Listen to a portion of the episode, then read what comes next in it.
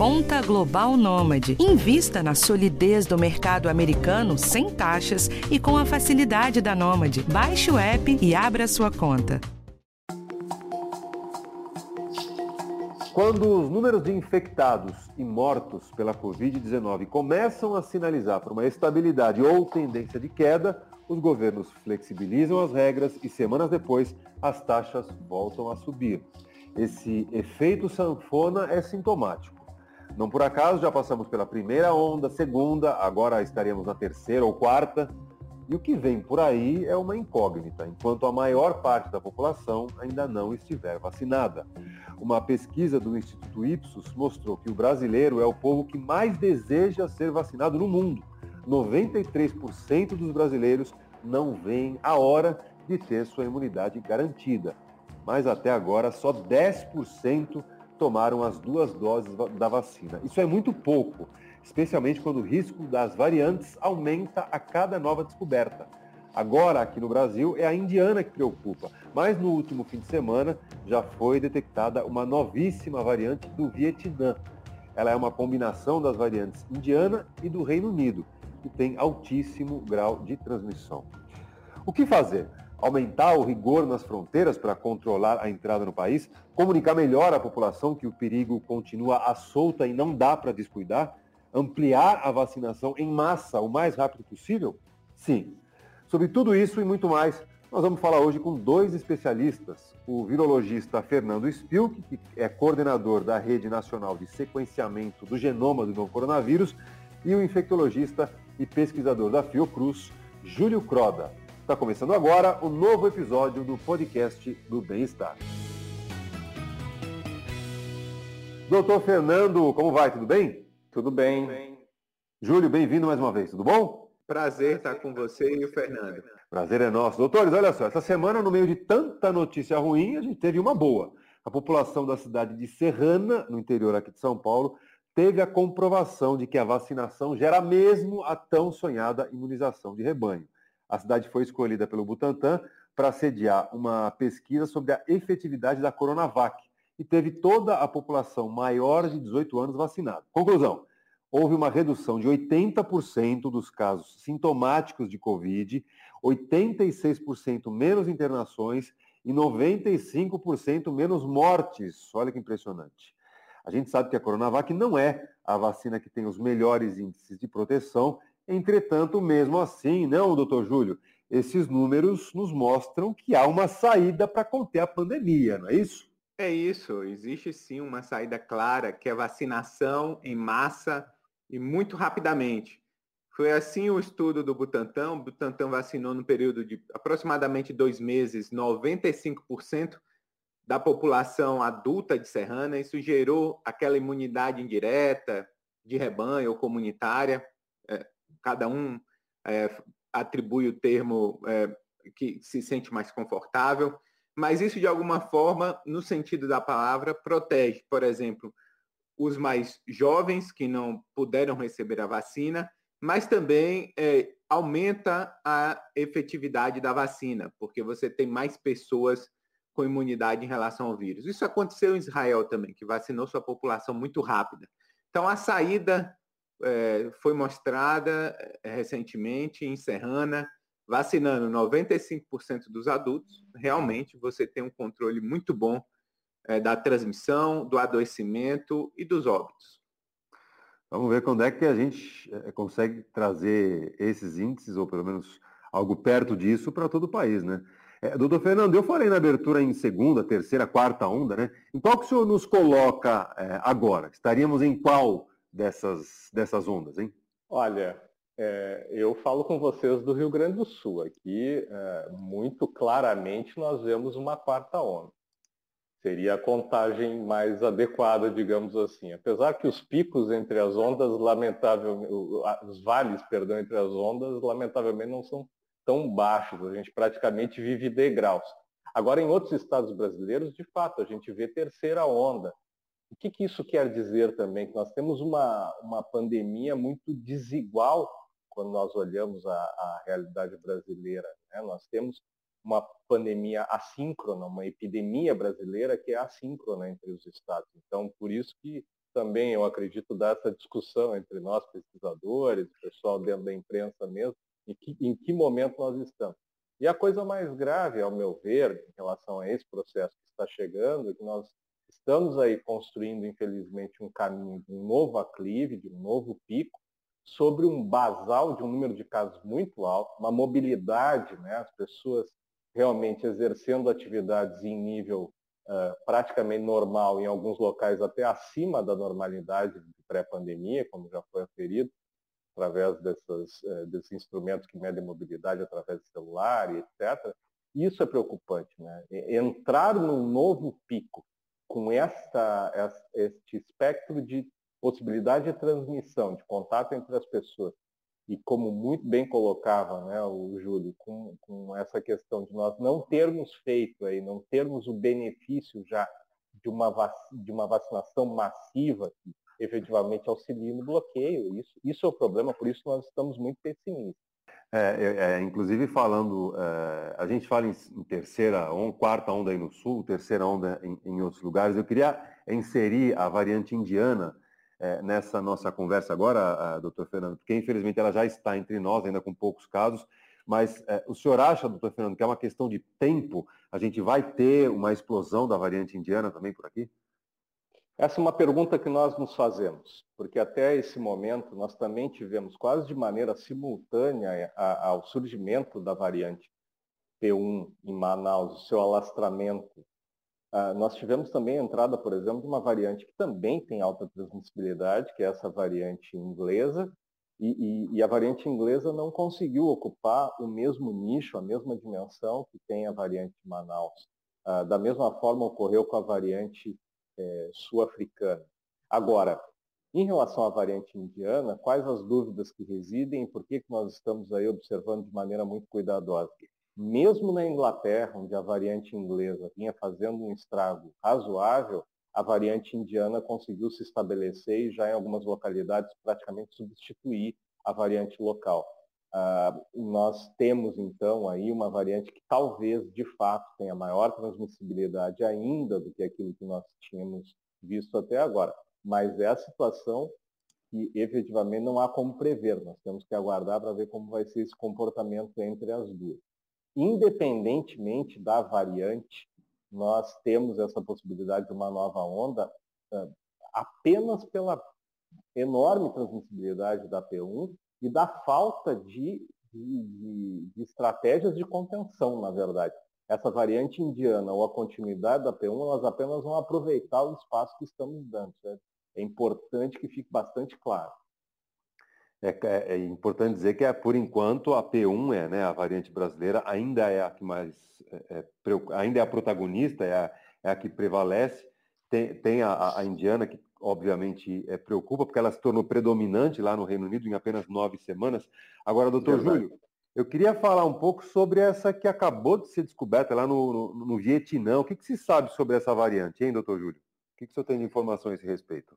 Muito pouco, né, Fabrício? A gente desconhece os dados, principalmente os dados epidemiológicos clínicos, né? Porque variantes surgem a todo momento, e Fernando sabe muito bem disso. Aqui no Brasil, a gente já teve mais de 100 variantes identificadas. O grande porém, o que se torna uma variante mais importante na pandemia é quando ela rapidamente se torna predominante. A gente tem que coletar os dados, apesar das, é, vamos dizer assim, da, da configuração genética, das mutações que existem nessa, nessa variante ser preocupante, né?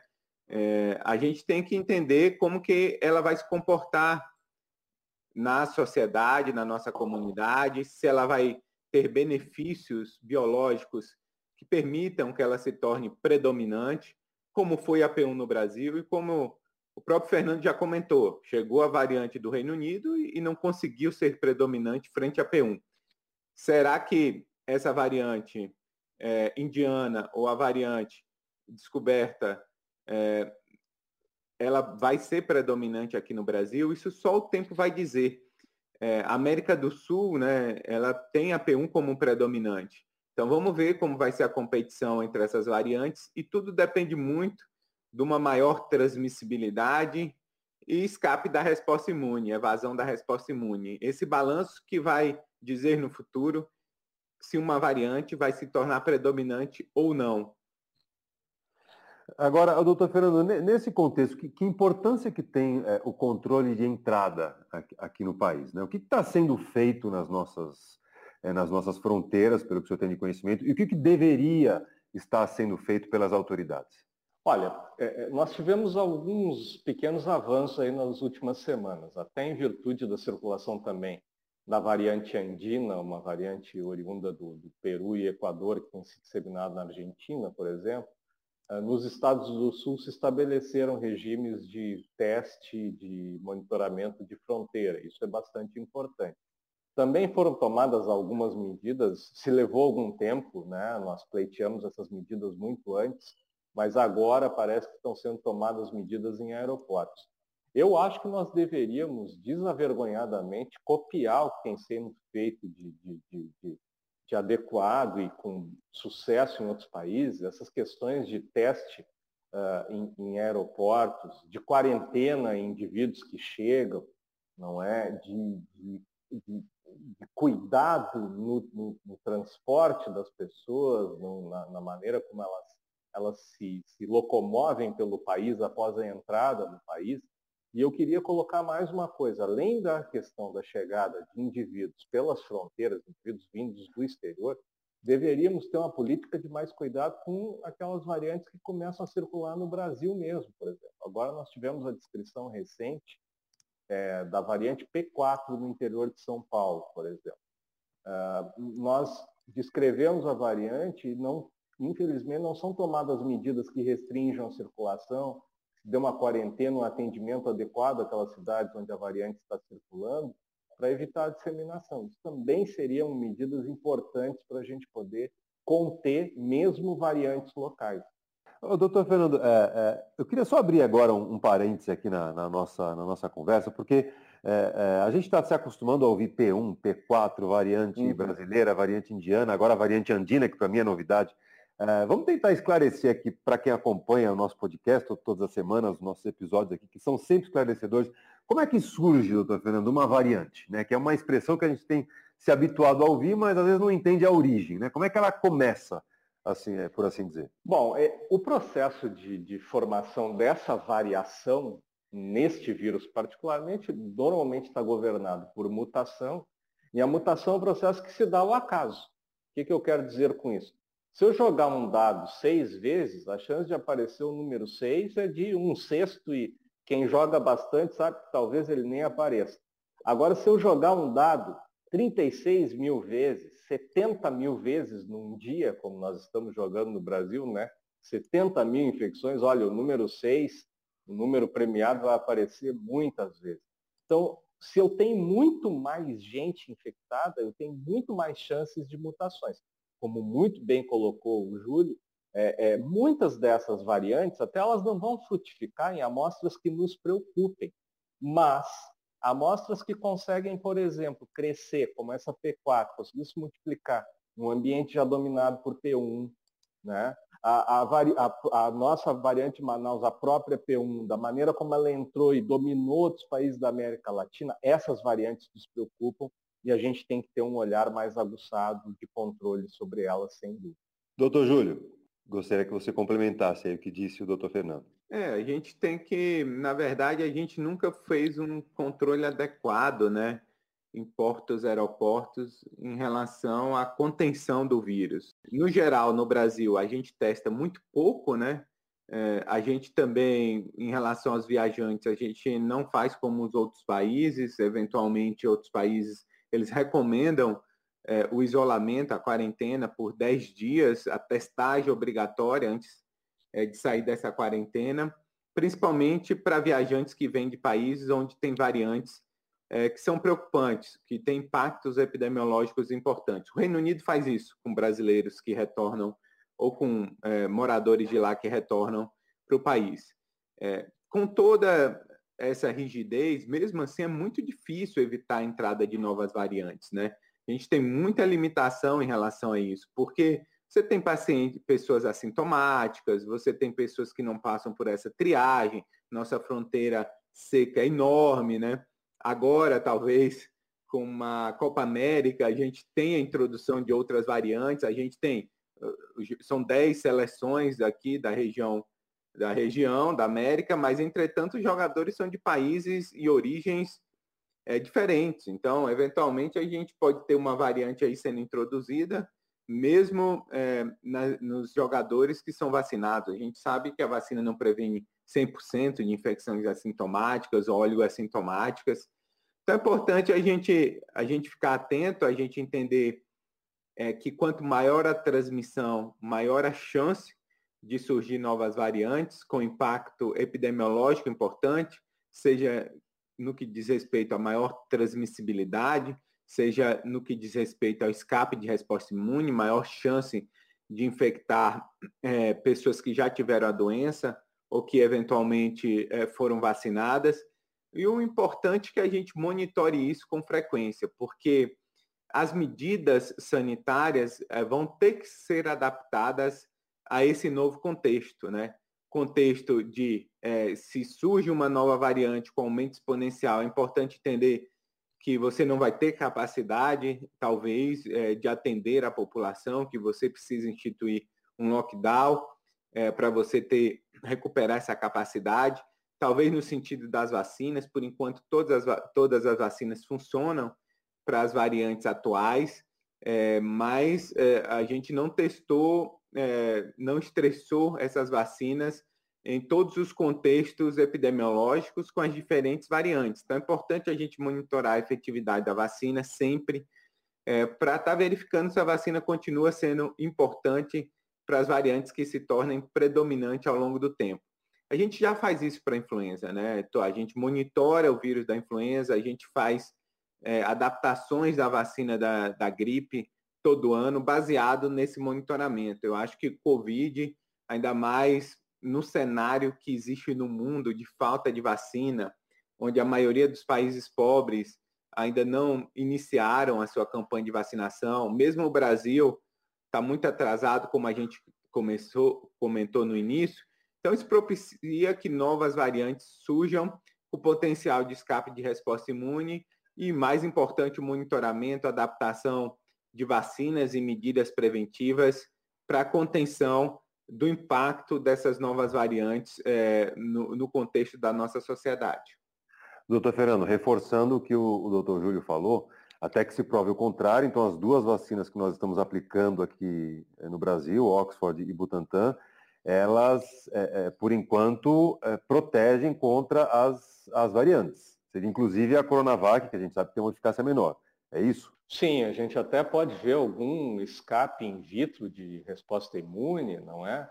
Uh, em termos de uma perda uh, em termos de anticorpos, em algum outro ensaio, mas de fato, na, no, no, mundo real, uh, com os pacientes, o que se vê é isso. Como disse o Júlio, pode acontecer aqui e ali uma falha em termos eh, apenas da, da infecção e e, e, algum paciente que fica assintomático até pode transmitir, é um cuidado que as pessoas têm que ter, mas do ponto de vista geral, as vacinas estão defendendo.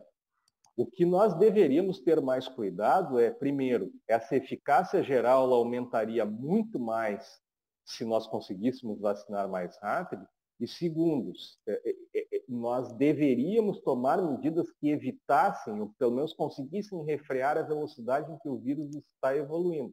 Porque, por enquanto, sim, reafirmamos, as vacinas defendem e devemos buscá-las o quanto antes. Mas se nós deixarmos o vírus evoluindo sob um contexto de uma população parcialmente imunizada ainda, ou com pouca vacina, ou pela infecção, aí nós podemos ter más surpresas no futuro. Então nós precisamos aumentar esse ritmo até para manter a confiança, a segurança e a eficácia das vacinas nesse contexto. O doutor Júlio, uh, mas como que a gente explica, então, uh, o fato de, de, haver casos de pessoas que morreram de Covid depois de terem recebido uh, as duas doses das vacinas? Né? O que, que explica essa, essa situação? É, nenhuma vacina é 100%, né? Nenhuma vacina protege 100% para hospitalização e óbito. Eventualmente, mesmo pessoas que tomaram duas vacinas, infelizmente, serão hospitalizadas ou poderão ir a óbito. O que a gente tem que entender é a frequência desse fenômeno, né?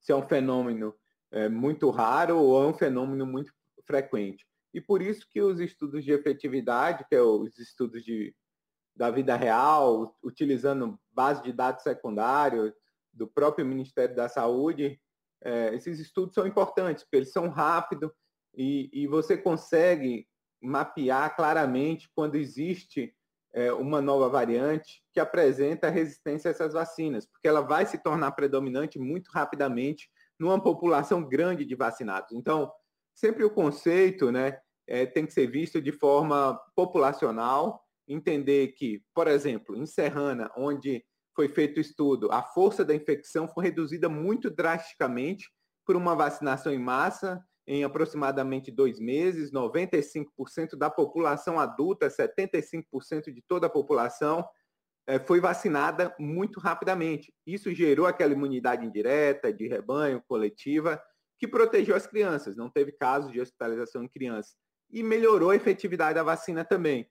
Quando você tem um contexto como o Brasil, onde você tem uma força de transmissão muito intensa, o risco de uma pessoa vacinada hum, é, de adquirir a doença é muito elevado. Então, eventualmente, é, a vacina ela não consegue impedir essa infecção, eventualmente a vacina não consegue é, evitar o adoecimento ou óbito. Então, esse balanço de como as vacinas funcionam, lógico que depende da eficácia de cada vacina, mas também depende da força de infecção, do, do risco de você adquirir a doença. Quanto maior o risco, quanto um ambiente mais descontrolado possível, maior a chance de diminuir a efetividade da vacina, que é a eficácia no mundo real. Então é bom a gente sempre ter esse equilíbrio, né? A vacina não é a solução para tudo. Nesse contexto de elevada transmissão, a gente vai ter que continuar usando máscara, mantendo distanciamento, evitar aglomeração. A gente só pode voltar a uma vida mais normal, como os americanos estão experimentando é, no uso de máscara, pelo menos, quando a gente tiver um índice de transmissão bem baixo, onde a chance de ser exposto ao vírus é baixa e, portanto, a efetividade da vacina é maior. Sim, mas dá para tratar esses casos de, de mortes de, de, pessoas com Covid já vacinadas com, segunda, com as duas doses como exceção, por enquanto. É, por enquanto é exceção. E é por isso que é bom monitorar, né? Os indicadores mostram uma redução importante de óbitos por faixa etária. É, a gente tem que monitorar sempre, né? Porque o surgimento de novas variantes sempre traz novas preocupações e por isso que esse monitoramento é contínuo, né? Porque a, a partir de uma variante que tenha muito escape de resposta imune num lugar que tem elevada transmissão do vírus, a vacina pode é, deixar de, de ser eficaz e aí é necessário utilizar outra vacina ou atualizar essa vacina que está sendo utilizada. É, isso que eu queria, inclusive, falar com o doutor Fernando, porque é, ainda sobre as variantes, a gente já começa a, a ouvir de alguns especialistas que talvez duas doses possam não ser suficientes, hein, doutor, doutor Fernando? O que, que o senhor acha dessa, dessa teoria, da possibilidade de, da, da, necessidade de uma terceira dose para nos proteger contra as variantes? Olha, eu tenho certeza que o Júlio, até pelo que eu acompanho, tem feito análises aí de, de proteção em faixas etárias diferentes no mundo real e tudo isso pode complementar muito bem.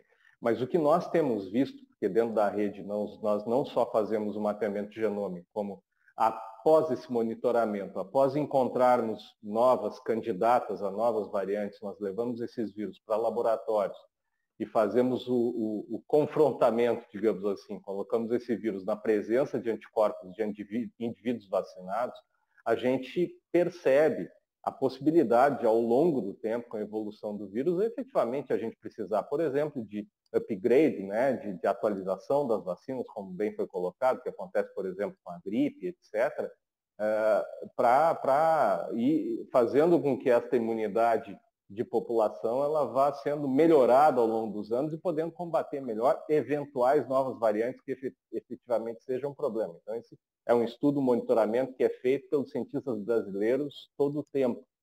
E, de fato, pelo menos do nosso ponto de vista e do ponto de vista da virologia, nos parece assim muito, muito, muito provável, eu diria que é, é algo certo e preocupante, inclusive, em virtude das nossa, da nossa velocidade de imunização e das nossas atitudes em relação à imunização no país, que nós teremos de fazer novas doses, não é? Pelo menos aí nos primeiros anos. Eu considero que ano que vem já é conta fechada.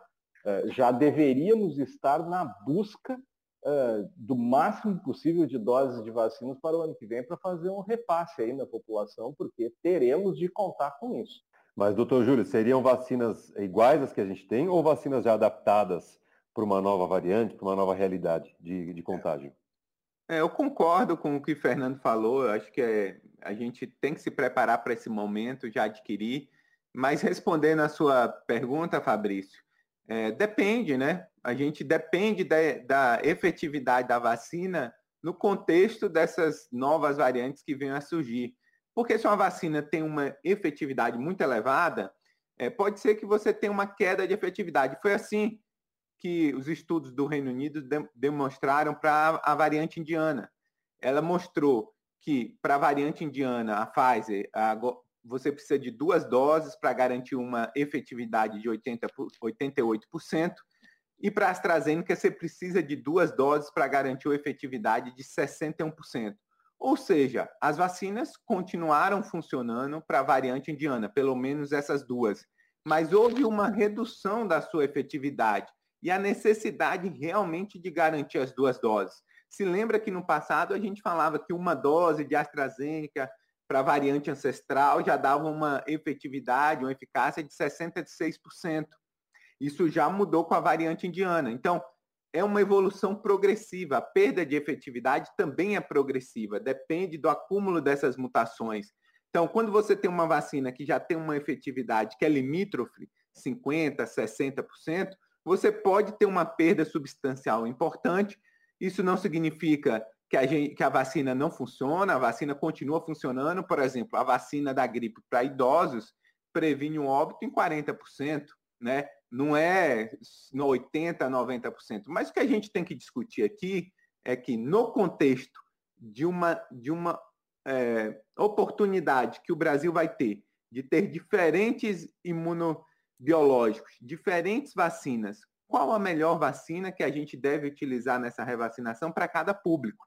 Então pode ser que a gente utilize uma vacina que já existe, porque ela continua protegendo esse público para as variantes que estão circulando, pode ser que a gente venha utilizar uma vacina que precise se atualizar para continuar protegendo a população.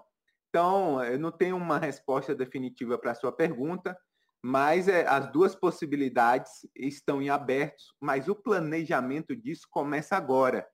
E eu vejo é, muito pouca discussão a respeito disso, né? Dentro do Ministério da Saúde, é, na academia também, a gente tem que começar, como o Fernando falou, a planejar esse futuro, a planejar o 2022 no contexto de uma doença que vai se tornar é, endêmica e que a gente vai ter que vacinar, pelo menos nos primeiros anos, anos como, como o Fernando comentou, com maior frequência.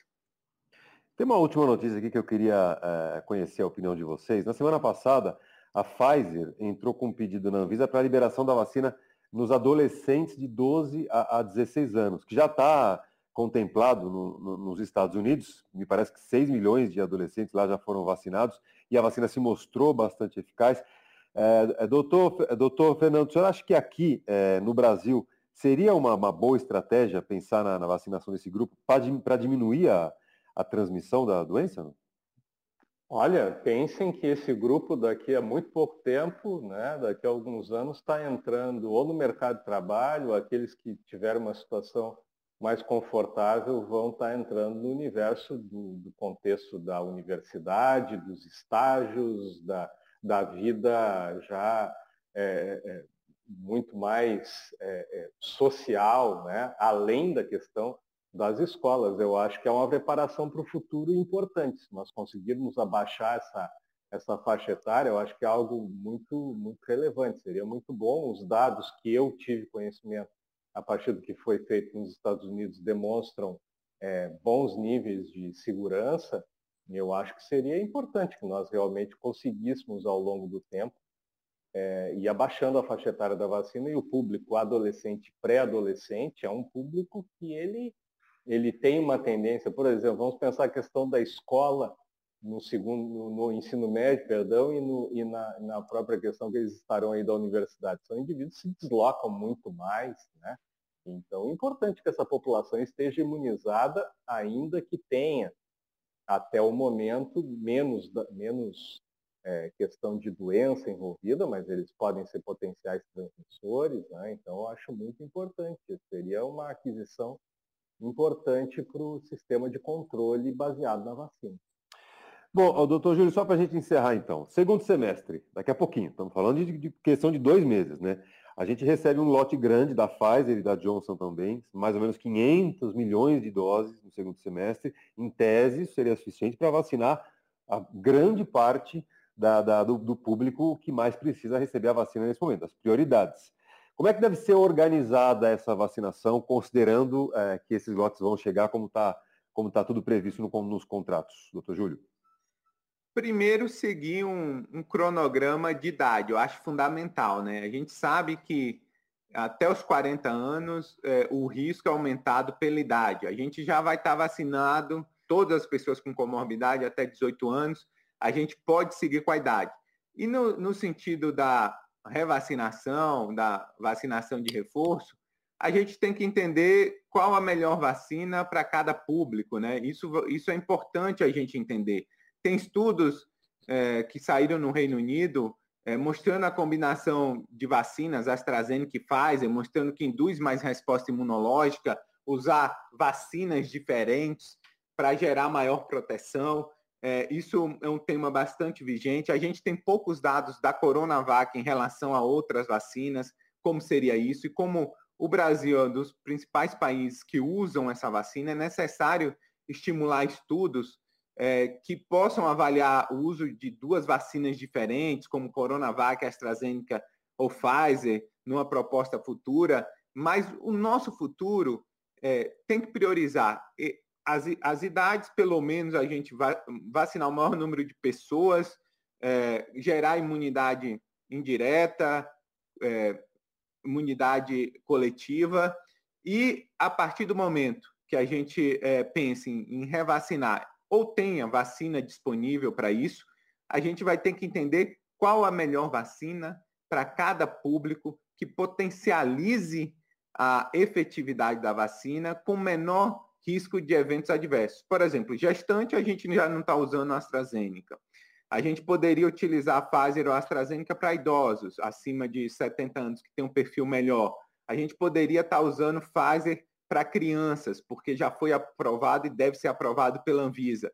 Então, a gente pode entender o que, que a gente já tem de estudos para as diferentes vacinas, compará-las do ponto de vista da segurança e da eficácia e reservar um tipo de vacina específico para um tipo de público específico, a depender dos dados que já estão sendo gerados no mundo todo. É isso aí, né? Não basta ter a vacina, o importante, mais do que tudo, é saber usá-las. Doutor Júlio Croda, que é infectologista, pesquisador da Fiocruz, nosso parceiro aqui do Bem-Estar, obrigado por mais uma vez participar aqui do nosso podcast. É um prazer estar com você, Fabrício, e a toda a equipe do podcast. Um grande abraço. Doutor Fernando Spilk, que é virologista e desenvolve ali um importante papel na Rede Nacional de Sequenciamento do Genoma do Novo Coronavírus. Foi um prazer tê-lo com a gente. Até uma próxima. Da mesma forma, prazer. Foi uma honra dividir o, o, o microfone aqui com o Júlio também, uma pessoa que a gente admira muito. Muito obrigado. Bom, você ficou com o podcast do Bem-Estar, hoje com dois especialistas discutindo questões importantes sobre a vacinação, sobre as novas variantes. E você sabe, o podcast todas as quarta-feiras com um novo episódio falando sobre a sua saúde e a sua qualidade de vida.